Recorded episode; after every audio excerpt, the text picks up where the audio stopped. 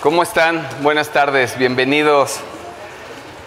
Siempre es un gusto recibirlos aquí en su casa. Como siempre les digo, esta es su casa, G36 Polanco, bienvenidos y qué gusto y qué bueno que estén ustedes aquí este día. La verdad es que es un privilegio poder estar estudiando la Biblia mientras está cayendo el mundo ¿no? a pedazos. La verdad es un gusto y es un privilegio y hay que agradecerle a Dios eh, muchísimo por este tiempo que nos regala de estudiar su palabra. Realmente no sabemos cuánto tiempo más vamos a poder estar estudiando su palabra con libertad, pero bueno, mientras tenemos ese tiempo y mientras Dios decida, vamos a echarle ganas, ¿va? Bueno, ¿ya están listos para hoy? Ok. El tema del día de hoy es un tema, ¿alguien sabe de qué vamos a hablar? Los que vinieron a la pasada no vayan a decir, ¿eh? Del rapto. Vamos a hablar del arrebatamiento. Es un tema... Ah, tú ya sabías, ¿verdad? Ah, sí, pues cómo no. Eh, es un tema eh, muy padre, es un tema increíble. Eh, lo vamos a tratar de explicar lo más claro, porque la gente que no conoce bien el tema, pues este, como que se le revuelve la cabeza, ¿no? Un poco hay muchas ideas, hablan mucho de esto, eh, luego nos dicen en la calle que eso es un tema de los cristianos, pero no, está en la Biblia, sí es un tema, no lo inventamos, está en la Biblia. Entonces, eh, lo que sí es importante, como se los decía en la reunión anterior, y me gustaría preguntar, ¿quién está aquí por primera vez? ¿Nadie? ¿No hay nadie que venga por primera vez aquí a, ¿Tú? Bienvenida. Bienvenida. ¿Alguien más viene por primera vez? No. Bueno, qué padre, porque así ya somos todos bien entendidos. Hoy vamos a estudiar la Biblia, que es lo que hacemos aquí. Y la Biblia se debe de estudiar en el espíritu. No se estudia la Biblia en lo natural, porque dice la Biblia que las cosas espirituales solamente se entienden con las cosas espirituales, con las cosas del espíritu, porque para el hombre natural son locura. Una persona que no conoce a Dios, que no tiene el espíritu de Dios, se pone a leer la Biblia y se pone a leer los versículos que vamos a ver a continuación y pues va a quedar así como no tenemos idea de nada. Pero las cosas de la Biblia se leen con el espíritu, es el espíritu de Cristo en ti, y entonces ese espíritu te va dando el discernimiento de la palabra de Dios. Estamos viviendo tiempos difíciles y están sucediendo cosas a nuestro alrededor. Hay guerras, eh, está la guerra de Ucrania, que por cierto ya nadie habla de ella. Hay una insensibilidad en el mundo impresionante. Está la guerra de Israel, como ya sabemos, que ahorita todas las, todos los medios hablan de esa porque o es la más nueva o es la que, la que está de moda y la que más, la que más deja, ¿no? El, el, tema de hoy. Eh, estamos viendo lo que está sucediendo en Acapulco, ¿no? La insensibilidad, están vendiendo el agua, una botella de agua en 150 pesos, increíble, que la gente pueda tener ese corazón. Estamos viviendo en Acapulco ese tema no me dejará mentir mi amigo Beto que estuvo en Acapulco este fin de semana. Eh, es un pequeño apocalipsis, ¿cierto? Y lo más sorprendente de todo esto es que el hombre cree que tiene el control. Qué grueso, ¿no? O sea, todo lo que está sucediendo y aquellos que tienen el poder, piensan que tienen el control de la vida y del mundo en sus manos. Hermanos, necesitamos a Dios. Necesitamos voltear a la cruz. Y como decía, estamos viviendo tiempos difíciles, pero para tiempos difíciles Cristo se presenta en nuestras vidas como lo único para vivir esta vida y poder esperar su regreso. Hoy, como les decía, vamos a hablar del arrebatamiento. Escuchamos mucho que Cristo viene pronto, que estamos viviendo tiempos cercanos a la venida de Cristo. La gente quiere saber más acerca de los últimos tiempos, quiere saber acerca de las profecías y de las señales antes del fin. Y esto está bien que la gente quiera saber, ¿sí?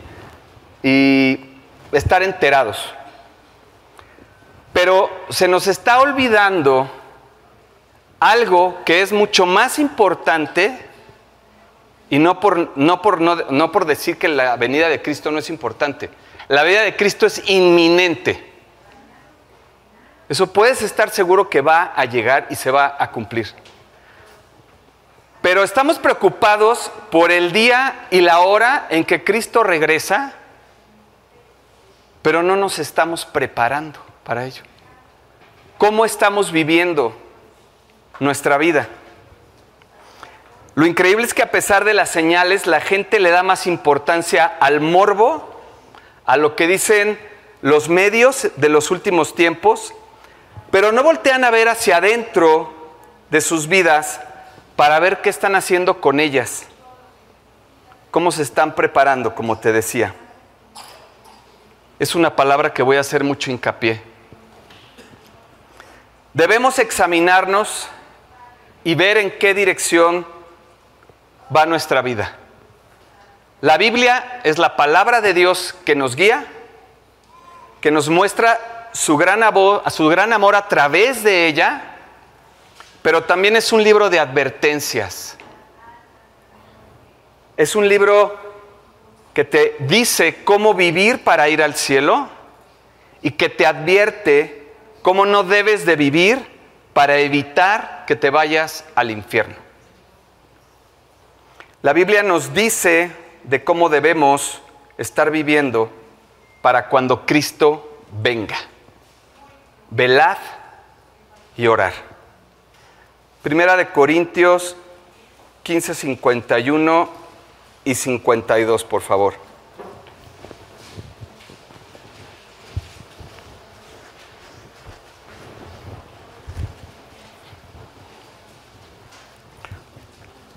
He aquí os digo un misterio. No todos moriremos, pero todos seremos transformados en un momento, en un abrir y cerrar de ojos, a la final trompeta, porque se tocará la trompeta y los muertos, los que ya murieron, serán resucitados incorruptibles y nosotros seremos transformados. Ahorita voy a explicar esto. Primera de Tesalonicenses 4, 16 y 18.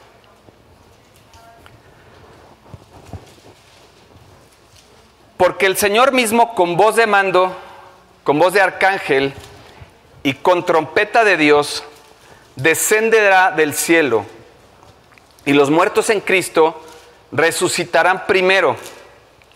Luego nosotros los que vivimos, los que hayamos quedado, seremos arrebatados juntamente con ellos en las nubes para recibir al Señor en el aire y ahí estaremos siempre con el Señor. Por tanto, alentaos los unos a los otros con estas palabras. Estamos viviendo los últimos tiempos, que no te quede duda. Muy pronto estaremos con el Señor en el evento más importante que la Biblia habla y que el mundo aún no ha visto, el rapto o el arrebatamiento. Hoy es un tiempo de preparación y en este tiempo Jesús está preparando a la iglesia. Él es nuestro sacerdote quien intercede al Padre por nosotros cada vez que oramos y Él está en medio de su iglesia preparándonos para su regreso. La Biblia enseña que la iglesia es la esposa y el Cordero es Cristo. Y Él nos está preparando para que le sirvamos y seamos un pueblo santo y que mientras estamos en este mundo le anunciemos el Evangelio a todas las personas a nuestro alrededor y hagamos discípulos y así seguirlo con todo nuestro corazón. Las preguntas que todos nos hacemos, ¿qué es el arrebatamiento de la iglesia? ¿Cuándo sucederá el arrebatamiento? ¿Cómo será el arrebatamiento? ¿Cuáles son aquellas señales que nos advierten este evento? ¿Y quiénes se van en el arrebatamiento? Ojo, ¿eh? ¿Qué es el arrebatamiento? Es el evento que ocurrirá cuando Cristo llame a su iglesia. Son los creyentes apartados a Él, consagrados, que vivan en santidad, separados para Cristo. Será con un toque de trompeta en un abrir y cerrar de ojos. Y seremos removidos de la tierra y transportados para recibir a nuestro Señor y subir con Él al cielo. Estas profecías Jesús mismo nos las explicó, nos las dio hace más de dos mil años. En el libro de Juan 14 dice la palabra, no se turbe vuestro corazón, creed en Dios, creed también en mí. O sea, hay que meterle fe. En la casa de mi Padre muchas moradas hay. Si así no fuera, yo os lo hubiera dicho. Muchas moradas se refiere muchos lugares, muchos espacios en su casa, muchas recámaras. Voy pues a preparar lugar para vosotros. Y si me fuere y os prepararé lugar, vendré otra vez y os tomaré a mí mismo para que de donde para que donde yo estoy vosotros también estéis. Qué preciosa promesa. Son muy claras las palabras de Jesús en este versículo y me encanta porque nos deja claro que Él se va y que regresa por su iglesia. Este es un evento profético que está a punto de suceder. ¿Qué significa el arrebatamiento. La palabra arrebatado en griego es arpazo, que significa tomar por la fuerza. Ejemplo, tú arrebatas algo por la fuerza en sentido de pertenencia. No sé si has visto a tus hijos, tú que tienes hijos, yo que también los tengo, cuando uno tiene un juguete del otro, el otro va y se lo arrebata, porque es en sentido de pertenencia. Uno no arrebata lo que no le pertenece. Y nosotros le pertenecemos a Cristo. Somos su pueblo escogido. Jesús en el libro de Juan nos muestra su sentido de pertenencia cuando nos dice, mis ovejas oyen mi voz y yo las conozco y me siguen y yo les doy vida eterna y no perecerán jamás, ni nadie las, arrebatará de mi mano. Wow, esta promesa también. Entonces, y nuestros, como decíamos, nuestros cuerpos serán transformados de cuerpos corruptibles a incorruptibles. Y lo mortal, como dice la palabra, se va a vestir de inmortalidad. Tu cuerpo que muere será transformado en un cuerpo eterno al lado de Cristo. Los muertos en Cristo resucitarán y junto con ellos nuestros cuerpos serán transformados para recibir al Señor en las nubes. Jesús nos dijo esto en Juan 3.2. Si me lo quieres poner, por favor. Amados, Ahora somos hijos de Dios. Ahora, en este momento, está hablando de este tiempo. Todos los que estamos aquí somos hijos de Dios. Y aún no se ha manifestado lo que hemos de ser, porque todavía no somos transformados en ese cuerpo incorruptible. Pero sabemos que cuando Él se manifieste, cuando Cristo venga, seremos semejantes a Él, porque le veremos tal como Él es y recibiremos un cuerpo glorificado. ¿Cuándo será el arrebatamiento? En Mateo 24, 36 nos dice la Biblia, pero del día y la hora nadie lo sabe, ni aun los ángeles del cielo, sino solo mi Padre. Nadie lo sabe. Que nadie te venga con cuentos de que apúrate porque Cristo viene mañana y hay que vender todo. El tiempo solo Dios lo conoce. Puede ser hoy, puede ser mañana o en cualquier momento. El arrebatamiento de la iglesia puede ocurrir en cualquier momento. Ninguna de las señales que hay nos indican que hay una cuenta regresiva. Y como cristianos lo que debemos de hacer es permanecer alertas 24 horas al día, 7 días de la semana y 365 días al año. Velad y orar. Y viviendo como Él nos enseña a través de su palabra. Ahora vamos a ver las señales. ¿Qué señales nos advierten este impresionante evento? Dice el libro de Daniel, en Daniel 12, que la ciencia aumentará.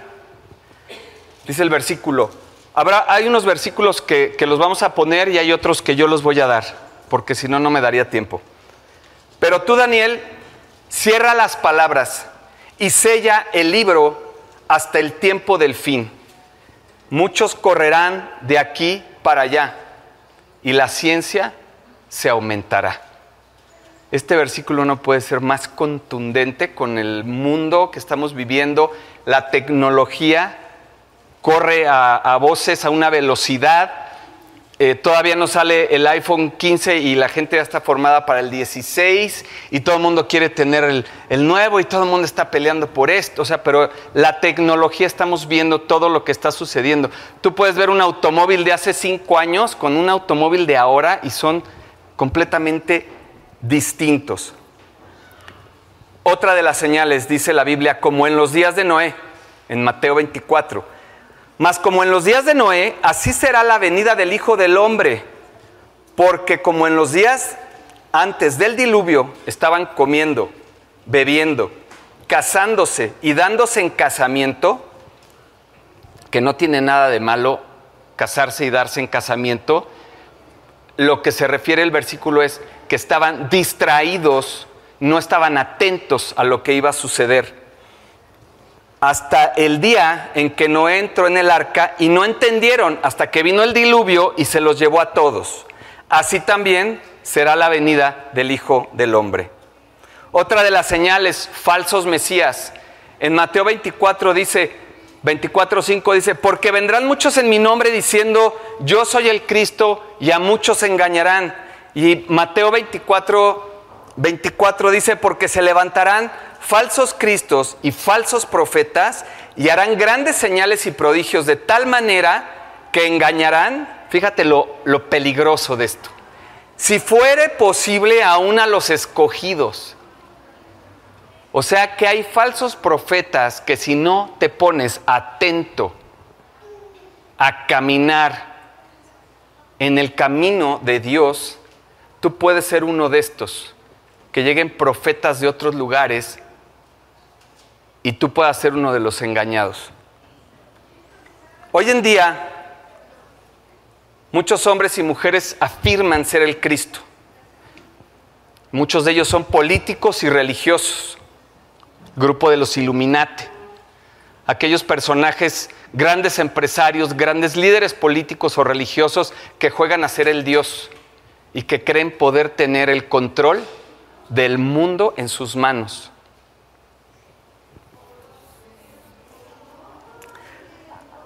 Pero lo que están haciendo es tratar de imitar a Jesús. Y la imitación es una prueba de que el original existe. Y Él es nuestro Salvador, que vendrá por nosotros en el día del arrebatamiento. Otra de las, de las, eh, de las pruebas, de los avisos, las profecías, dice, habrá pestes y hambres. Habrá pestilencias, hambres, terremotos en diferentes lugares. Hay un poderío militar. Jesucristo advirtió en los últimos tiempos que oiríamos de guerras y de rumores de guerras. En Mateo 24, 6 y 7 nos dice que se levantará nación contra nación y habrá guerras y rumores de guerras. Solo direcciona tu vista al siglo XX, donde muchos de nosotros nacimos, desde la Primera Guerra Mundial. No ha habido cinco minutos de paz en el mundo. Y tú puedes prender el noticiero que tú quieras y de lo único que nos van a hablar es de guerras, de violencia y de rumores de guerra. Habrá terremotos, como decíamos, y desastres naturales, como Acapulco. Y esto es una prueba nada más de que no creas que las cosas van a suceder allá por el Medio Oriente o lejos de ti. De ti. Porque uno cree que el mal siempre le viene al otro, que la muerte siempre le alcanza al otro.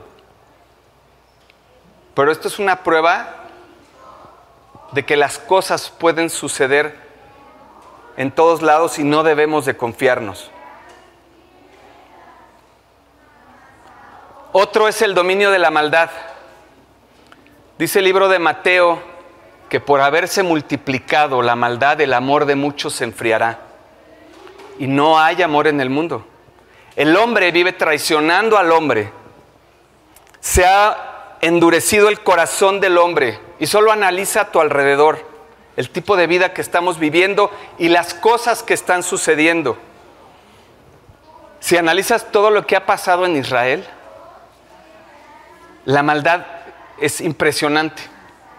Familias completas, niños, mujeres, ancianos masacrados. El diablo está haciendo de lo suyo. Porque cuando tú tienes un corazón entregado a Cristo, el Espíritu de Dios vive en ti. Dice que el diablo no te puede tocar. Pero cuando tú no vives para Cristo, tú estás a expensas de lo que el diablo quiere hacer en tu vida. No puede ser lo que está pasando en Israel, lo que ha pasado en Ucrania, lo que están haciendo los grandes gobernantes. No son ellos. Dice Efesios que nuestra lucha no es con carne ni sangre.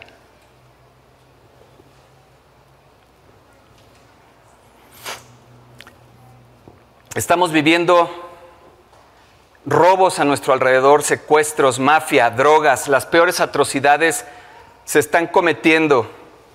Dice el libro de Efesios 4:18 que el diablo los tiene con el entendimiento entenebrecido al mundo, ajenos de la vida de Dios por la ignorancia que en ellos hay y por la dureza de su corazón. Estamos viendo estas tradiciones, ahorita se, acerca este tema del, Halloween. Les comentaba en la prédica pasada que con un vecino que estábamos eh, en el gimnasio ahí donde, donde tiene su casa, se acercó y me dice, oye, qué increíble adornaron de Halloween la, la, casa club y, y, todo bueno, está padrísimo para los muchachos, para los niños. Y le dije, híjole, amigo, con la pena, pero mi familia nosotros no festejamos Halloween. ¿Pero cómo? Este es el cumpleaños del diablo. O sea, están festejando. Si supieras lo que hay detrás de esa fiesta de Halloween, serías el último en permitir que tus hijos y tu gente y tu familia festejaran esas cosas. Pero el mundo vive entenebrecido en el entendimiento, no ven, tienen un velo que el diablo les ha puesto. La gente, el diablo los tiene confundidos, engañados. A la gente le falta fe, hay falta de guía. Ponen sus vidas en manos de Buda, en corrientes humanistas, que los chakras y no sé cuántas cosas, los LGTB, cambios de sexo, ahora son perros, son gatos y hay corrientes nuevas, de, verdad. O sea, es increíble que hay una corriente que ahora están diciendo que, ahora, como yo me siento perro, ahora me vas a ver y voy a ladrar como perro y me, tienes que decir firulais, ¿no? Casi, casi.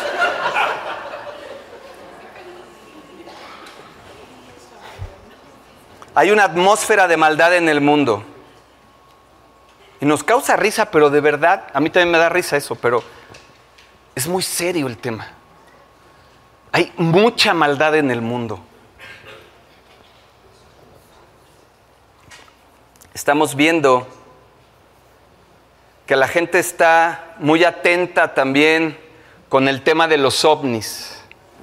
Ahora nos quieren confundir con ovnis por todos lados para que el día que Cristo venga por su iglesia, el mundo pueda decir que fuimos llevados por los ovnis. Pero eso no va a pasar. Otra de las señales es el martirio de los creyentes o la persecución de la iglesia. En el libro de Mateo nos dice la palabra, entonces os entregarán a tribulación y os matarán y seréis aborrecidos de todas las gentes por causa de mi nombre. Y es increíble que en muchos países del mundo en este tiempo es un delito tener una Biblia. Es un crimen y mientras más se acerque el regreso de Cristo, ¿sí? Esto va a ser en aumento.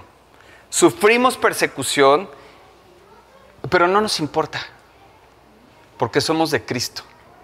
Somos, estamos sellados, somos propiedad de Él. Y déjame decirte algo, que muchas veces esta persecución comienza en nuestra propia casa, con nuestra propia gente. Cuando hablas de Cristo, se levantan de la mesa y te dicen, ya deja tu, ya, ya, me tienes hasta el colmo con tu Dios. O en el trabajo también. La gente nos ve raro, pero no nos importa, porque conocemos la verdad. Como dice la Biblia, la verdad nos hará libres. Y habrá muchas señales más todavía en la Biblia, hay muchas, muchas más. Y ojo porque aquí viene una advertencia. En Lucas 21, 28 nos dice la Biblia, cuando estas cosas comiencen a suceder, dice el, versículo, erguíos y levantad vuestra cabeza, porque vuestra redención está cerca. O sea que tenemos que caminar con toda propiedad, erguidos, porque sabemos la verdad y porque tenemos a Cristo en nuestra vida, en nuestro corazón, y Él es nuestro guía y Él es nuestro Padre. Salud. Debemos de estar preparados. En Mateo 24, 44 también nos dice, por tanto, también vosotros estad preparados, porque el Hijo del Hombre vendrá a la hora que no piensas. O sea, a la hora que tú piensas, no va a venir. A la hora que no piensas, tienes que estar preparado, tienes que velar y orar. ¿Cómo será el arrebatamiento. Será repentino y algunos no estarán esperándolo y no van a estar preparados. En el libro de Mateo 25, versículo 10-13 nos dice, habla, es, es la parábola de las vírgenes, de las diez vírgenes. Dice, pero mientras ellas iban a comprar el aceite, vino el esposo y las que estaban preparadas entraron con él a las bodas y se cerró la puerta. Después vinieron también las otras vírgenes diciendo, Señor, ábrenos. Mas él respondió, de cierto os digo, que no os conozco. Velad pues, porque no sabéis el día ni la hora en que el Hijo del Hombre ha de venir. Este versículo lo que nos guía y lo que nos dice nos direcciona es a vivir preparados y vivir velando, esperando que Cristo venga. ¿Dónde estará la iglesia después de ser arrebatada? La iglesia va a estar en el cielo. El libro de Apocalipsis 19 del 7 al 9 nos dice, gocémonos y alegrémonos y démosle gloria, porque han llegado las bodas del Cordero, el Cordero es Cristo, y su esposa, que es la iglesia, nosotros, se ha preparado, su iglesia se ha preparado, y a ella se le ha concedido que se vista de lino fino, limpio y resplandeciente, porque el lino fino, el lino fino, la vestidura blanca, es las acciones justas de los santos. ¿Qué significa las acciones justas de los santos? Justo es aquel que camina recto delante de Dios. Y santo es aquel que vive separado, consagrado para Dios. Y dice, y el ángel me dijo, escribe, bienaventurados los que son llamados a la cena de las bodas del Cordero. Bienaventurados somos todos nosotros los que estamos aquí, que somos llamados a esa cena, a esas bodas. Y me dijo, y estas son las palabras verdaderas de Dios. O sea que no hay falla. La Biblia es muy clara. Si te dicen, ¿de dónde sacaste eso del arrebatamiento? Aquí está escrito en la Biblia. Pregunta importante. ¿Quiénes se van en el arrebatamiento de la iglesia? Se hizo silencio. Ok, no te preocupes porque aquí todos somos salvos, gracias a Dios. Todo aquel que haya aceptado a Jesucristo como Señor y Salvador de sus vidas.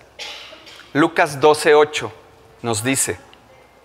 Estos versículos son muy contundentes, así es que pongan toda su atención. Os digo que todo aquel que me confesare delante de los hombres, también el Hijo del Hombre le confesará delante de los ángeles de Dios. O sea que el que confesare el nombre de Dios. ¿Quién más? Aquellos que han creído en Jesucristo, el Hijo de Dios. En Juan 3:16 nos dice la palabra, Porque de tal manera amó Dios al mundo que dio a su Hijo unigénito, para que todo el que en él cree no se pierda, mas tenga vida eterna. Es decir, que confesamos y que creemos. ¿Quién más? Aquellos creyentes que se aparten del mal, del pecado y viven agradando a Dios en todo lo que hacen. En el Salmo 37, 27 dice, apártate del mal y haz el bien y vivirás para siempre. ¿Quién es más? Nos vamos. Todos aquellos que perseveran y que son fieles a sus mandamientos. En Santiago 5, 7 y 8 nos dice la palabra. Por tanto, hermanos, tened paciencia hasta la venida del Señor. Debemos vivir pacientemente esperando y confiando en Él. Mirad cómo el labrador espera el precioso fruto de la tierra, pacientemente, aguardando con paciencia hasta que reciba la lluvia temprana y tardía. Tened también vosotros paciencia y afirmad vuestros corazones, afirmad. Tenemos que afirmarnos en Cristo, porque la venida del Señor se acerca. Querido hermano, hoy yo quiero hablarte a ti. Y quiero que profundices, quiero que te eches un clavado hasta lo más profundo de tu corazón quiero que examines cómo estás viviendo tu vida cristiana. Porque muchos cristianos vienen a la iglesia porque les conviene o cuando les conviene.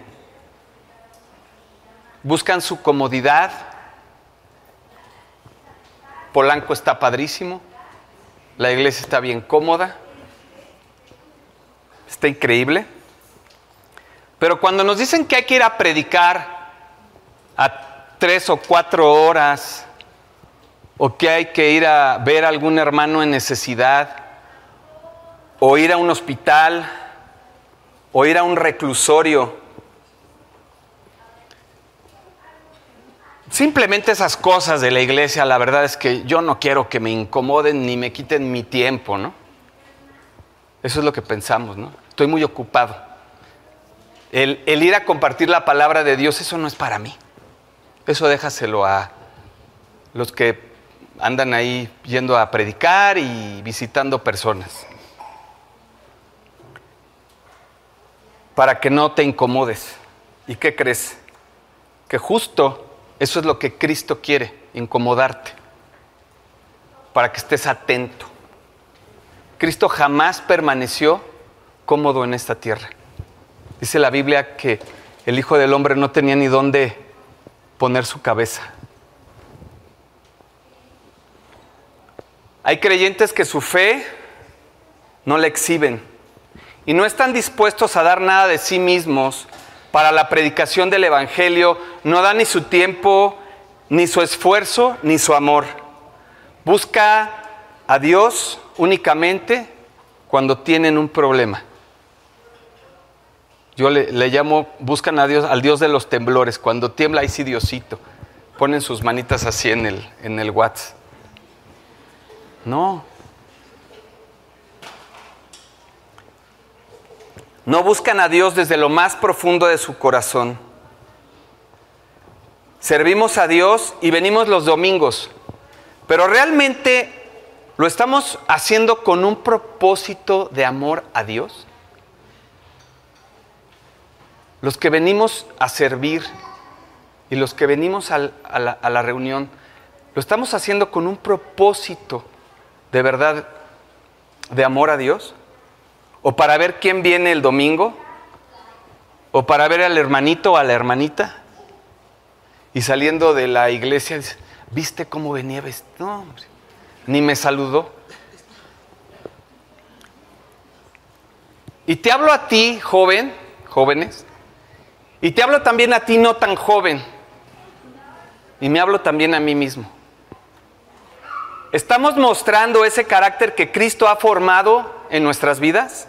¿Estamos buscando a Dios en oración todos los días? La Biblia nos dice orad sin cesar, orar en todo momento. ¿Estás teniendo esa comunión que tu relación personal con Cristo requiere? ¿Estás leyendo tu Biblia todos los días? Yo te pregunto, ¿estás leyendo tu Biblia? Porque si no lees tu Biblia, ¿qué crees? Que no conoces a Dios. El que no lee y no ora, no conoce a Dios. Así es que no te hagas un cuento en tu cabeza.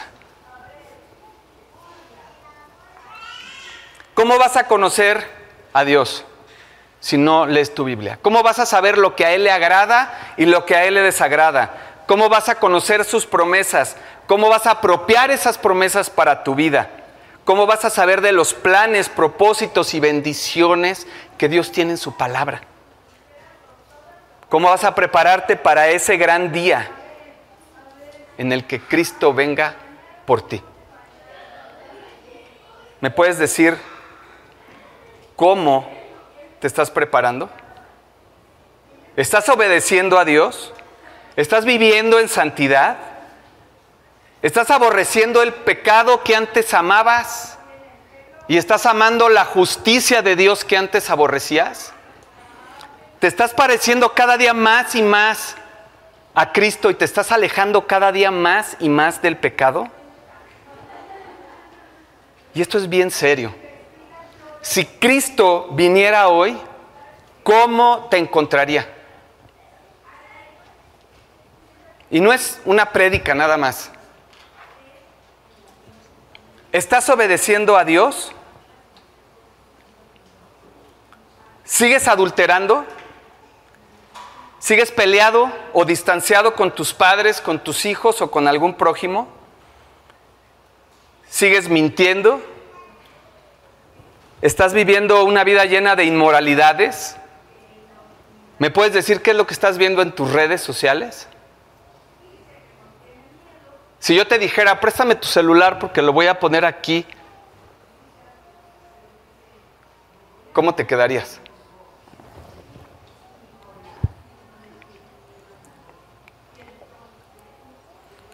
¿Te tomas una porque una no es ninguna? ¿O porque, qué dirán mis ex amigos? No has entendido todavía que tú eres un hijo de Dios y que no puedes tener un pie en la iglesia y no puedes tener otro pie en el mundo. Decídete. Tú no puedes ser de doble ánimo, porque el que es de doble ánimo es inconstante en todos sus caminos.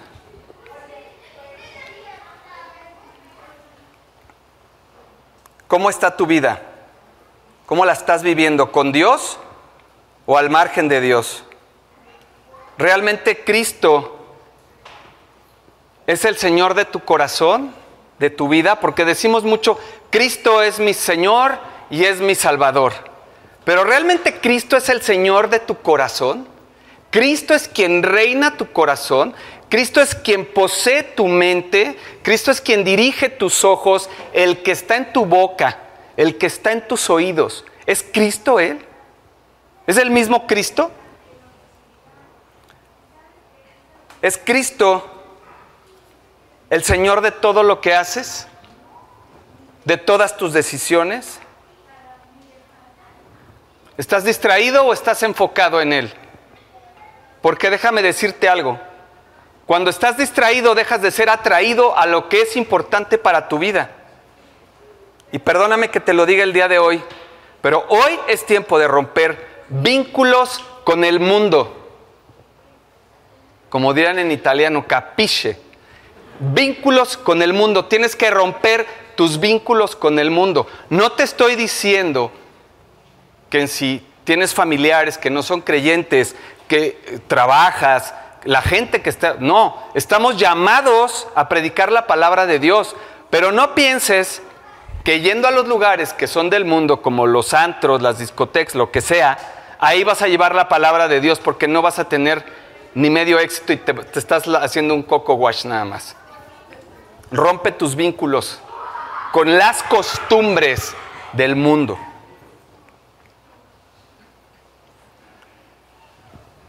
Te voy a dar cinco consejos de cómo vivir en lo que Cristo viene. Uno, vive con fe. Cree en Dios. Cree su palabra. Cree sus promesas. Vivir en fe mientras estamos aquí en esta vida y vivir creyendo que Él va a regresar. Dice la Biblia que el justo por su fe vivirá. Y también dice la Biblia, perdón, ya se me atoró tantito, que sin fe no puedes agradar a, a Dios. Número dos, obediencia. Obedeciendo sus mandamientos. Dice Dios, el que ama, el que me ama, obedece mis mandamientos. Tan sencillo. El que me ama, obedece mis mandamientos. Viviendo en santidad. En Hebreos 12, 14 nos dice la palabra, seguid la paz con todos y la santidad. La paz y la santidad. Sin la cual nadie verá al Señor. Ándale, papá. Vivir en paz y santidad. El que vive en paz vive en armonía con todo a su alrededor. Y es aquel que puede dar ese amor que ha recibido de Cristo por fe. Tienes que vivir en paz y tienes que vivir en santidad. Van juntas siempre. Para un hijo de Dios, la santidad no es una opción, porque es parte de su identidad. Es un estilo de vida. La santidad tiene que ser un estilo de vida en tu vida. La santidad no significa que seas perfecto. La santidad significa que si pecas, te arrepientes, le pides perdón a Dios y vuelves al camino de Dios. Tienes un estilo de vida de santidad, no un estilo de vida de pecado. Porque tampoco puedes estar pecando hoy, me arrepiento hoy, vuelvo mañana al mismo pecado y así te la llevas. Tercer consejo, tienes que velar. Velad, estar alertas. ¿Por qué estar alertas?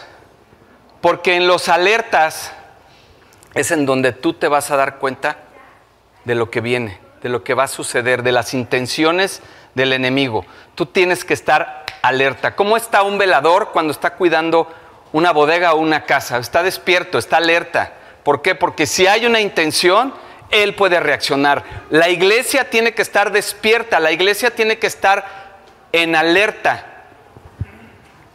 Tiene que velar. No te distraigas. Lee tu Biblia. Estudia tu Biblia. No nada más la leas. Estudia tu Biblia. Medita en ella. Comparte tu Biblia y vive lo que dice tu Biblia. Número cuatro, esperar. Esperar con fe en Dios pacientemente que ante todo Dios tiene un plan y que su plan siempre va a ser mejor que el mío. Orando en todo momento, dice Romanos 12:2, gozosos en la esperanza, sufridos en la tribulación, constantes en la oración. Aquel que no es constante en la oración, le falta fe. Número 5 y último consejo, que te puedo dar muchísimos más, pero no nos da la vida. Orar. Orar es la forma en la que tú te comunicas con Dios. Si tú no oras, tú no tienes una relación con Dios. La oración es el lugar donde comienza tu relación con Dios. Ahí comienza tu relación. La oración es el lugar en donde tú vas a creer. La gente que no ora le cuesta trabajo creer, como les decía anteriormente. ¿Por qué? Porque no tienen relación con Dios, porque no pueden ver las promesas de Dios cumplidas en su vida.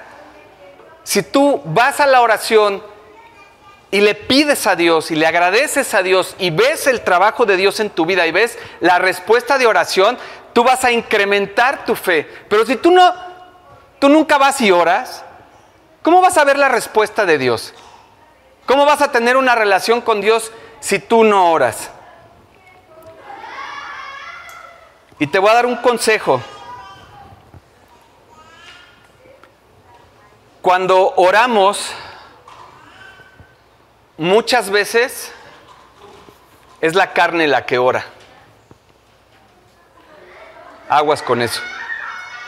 Muchas veces somos como, como robots en la oración. Y el Espíritu es el que tiene que entrar en esa comunión con Dios. Dale tiempo cuando vayas a orar. Ponte de rodillas o busca tu lugar y posesiónate de ese, de ese espacio y entra en esa comunión con Dios. Porque muchas veces llegamos y Dios, gracias por eso, y te pido esto y te pido el otro. ¿Y sabes qué? Como dice Pablo, mi carne es pecado.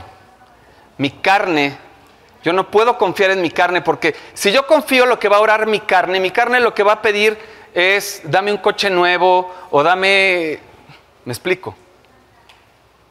Y Dios te lo puede dar, pero eso no es lo que quiere Dios de ti. Dios quiere que dependas de Él. Dios quiere que lo pongas en primer lugar. Dios quiere que Él sea lo más importante en tu vida. Y en nuestra carne realmente no hay nada bueno. En primera de Pedro 4:7 nos dice el versículo: "Mas el fin de todas las cosas se acerca. Sed pues sobrios y velad en oración." Híjole, así o más claro. Es como el resumen de todo lo que vimos. El fin de las cosas se acerca, Cristo viene, sed pues sobrios, velad y orar. Hermano, necesitamos comunión con Dios en oración, lectura, discipulado, congregarnos, sirve a Dios, adórale, alaba a Dios, que todo lo que hagas traiga valor a tu Padre, que todo lo que hagas sea para darle honor a Él y no al hombre. Vivir esa vida espiritual que Dios nos regala, buscar esa vida en santidad y poder ver todos aquellos beneficios y bendiciones que Dios tiene para nosotros, como el amor, como su paz, como su esperanza, su sabiduría, su bondad y todas las bendiciones. Esperando confiados que Él tiene un plan y que Él tiene el control. Y no debemos de vivir preocupados con todo lo que está sucediendo a nuestro alrededor, sino debemos de vivir ocupados, preparándonos para cuando Él regrese, porque Él tiene un plan y Él, te repito, sí tiene el control. Entrando en la recta final de esta predi, Como cristianos que creemos en la preciosa palabra de Dios, es importante que vivamos alertas en este tiempo. Que fijemos nuestra vista en Jesús y no en cada uno de nosotros. No en tus problemas, no en tus preocupaciones, en todo lo que está sucediendo a nuestro alrededor, no en tus necesidades, más bien que Jesús sea la necesidad de tu vida. Jesús es suficiente.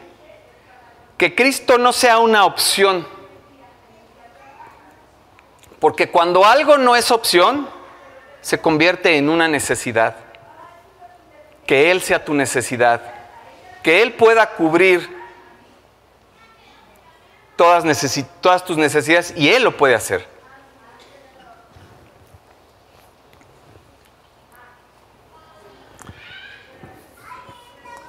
¿Cómo te vas a preparar en este regreso de Cristo?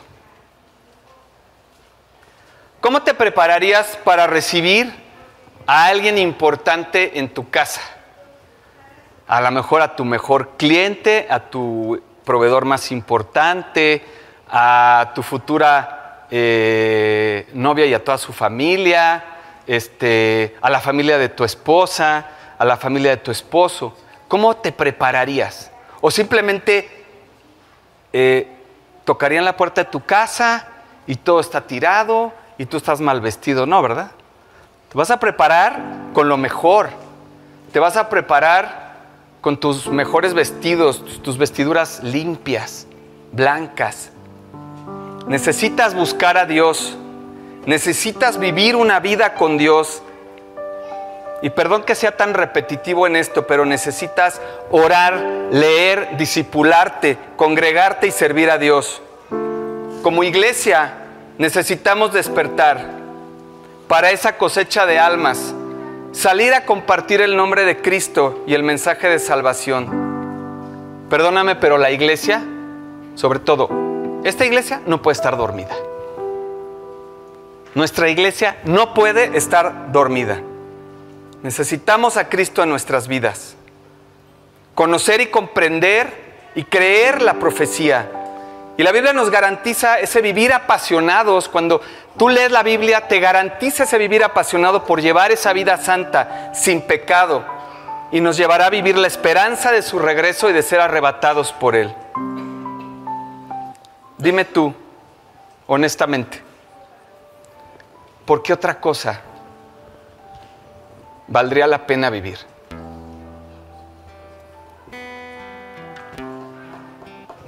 Ven Señor Jesús, ven Cristo.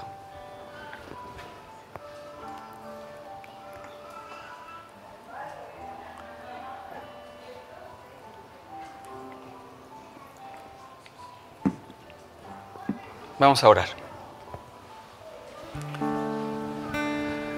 Padre, cuántas gracias te doy por este día. Gracias por este momento, por tu palabra, Dios, tan preciosa, que redarguye hasta lo más profundo de nuestro corazón. Padre, no tenemos cómo corresponder a ti, Dios. Padre, perdónanos. Te necesitamos, Señor, cada día en nuestras vidas. No podemos vivir esta vida solos, Dios. Padre, ayúdanos a confiar cada día más en ti, Señor. Te pedimos que seas tú nuestra única necesidad, Jesús. Padre, llévanos a vivir en santidad y a poner nuestra mirada en las cosas del cielo. No permitas que las cosas a nuestro alrededor nos aflijan, nos confundan, nos angustien. Señor, te entregamos nuestros problemas y todo lo que esté equivocado en nuestra vida dificultades, situaciones, nuestros pecados, Dios. Perdónanos, Dios. Necesitamos de ti, Señor. Padre Santo, te amamos, te necesitamos, Dios. Queremos que cada día sea un día nuevo en ti, Señor y que prendas esa flama en nuestro corazón, Señor, de vivir para ti, de compartir tu nombre, Señor. No permitas que las cosas del mundo, Dios, nos contagien. Llévanos a amar a nuestro prójimo, a ser mejores personas, mejores hijos, mejores padres, mejores en nuestro trabajo. Gracias Señor. Gracias Padre por todo. Y gracias por la transformación de nuestros corazones y porque un día llegaste y tocaste esa puerta, Señor, y tomaste nuestra vida en tus manos.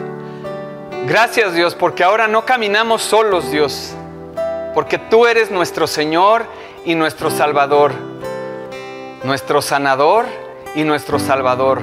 Tú has sanado nuestro corazón de todas las heridas que hemos cargado. Tú has limpiado ese corazón de piedra y nos has puesto uno de carne, Señor. Y gracias por la salvación. Gracias porque podemos caminar confiados de que el día de tu regreso, Dios, vas a tener tus brazos extendidos y abiertos para nosotros.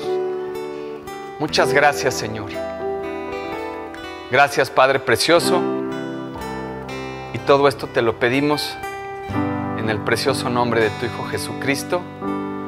Amén y amén. Y déjame comentarte algo. Eh,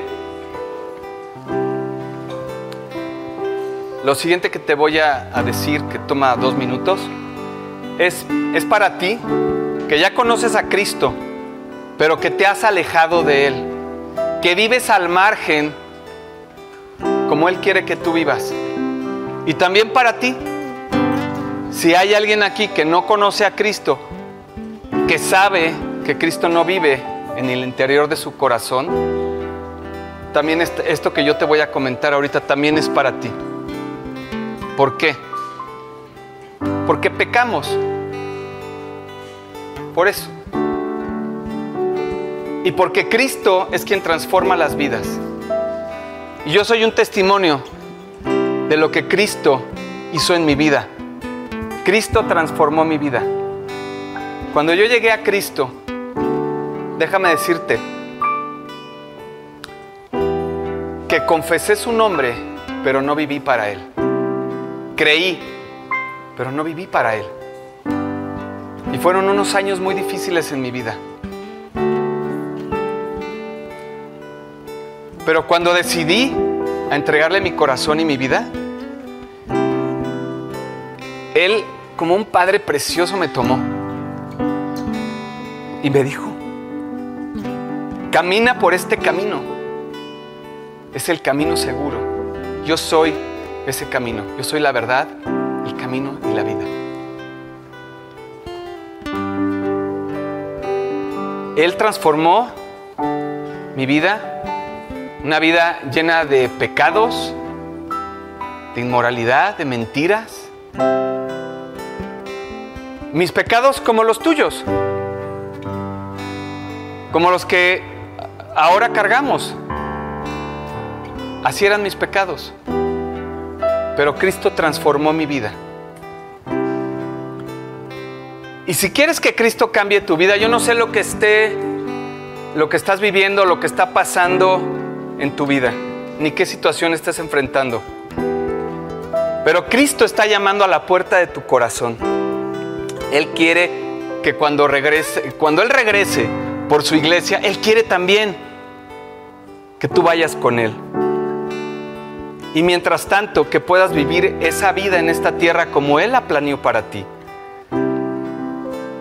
Entrégale tu corazón, entrégale lo que estás cargando, entrégale tu vida y tu corazón. Cristo pagó por tus pecados e hizo un intercambio en la cruz. Préndenos tantito el aire, mi querido James, porfa. ¿Quieres hacer ese intercambio que Él hizo en la cruz contigo? Entrégale todo lo que traes en tu corazón todas tus aflicciones, tus dolores, tus tristezas, tus angustias, tus aflicciones, tus incapacidades, tus pecados, tus malos pensamientos. Todo aquello que no proviene de Él, entrégaselo a Él. Porque Él ya lo pagó en la cruz. Y a cambio de eso, que tengas un corazón limpio y vacío, Él va a poner en tu corazón un corazón de carne y te va a poner de su amor, de su paz, de su esperanza, de su seguridad y vas a poder caminar seguro el camino de la vida. No es que te van a te vas a quitar de los problemas. Yo no te estoy no te estoy vendiendo nada al margen de problemas. Vamos a seguir teniendo problemas, pero no es lo mismo pasar un problema solo que de la mano de Dios.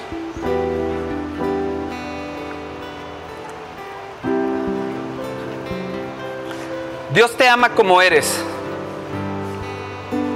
Y a lo mejor te estás preguntando, ¿cómo me va a amar como soy? ¿Cómo voy a hacer esa oración que me pides si ve mi vida? Yo no puedo acercarme a Dios, pero estás equivocado porque Dios te ama como eres. Dios te ama no por lo que has hecho, sino por lo que Él hizo en la cruz por ti. Dios te ama porque la esencia de Dios es amor.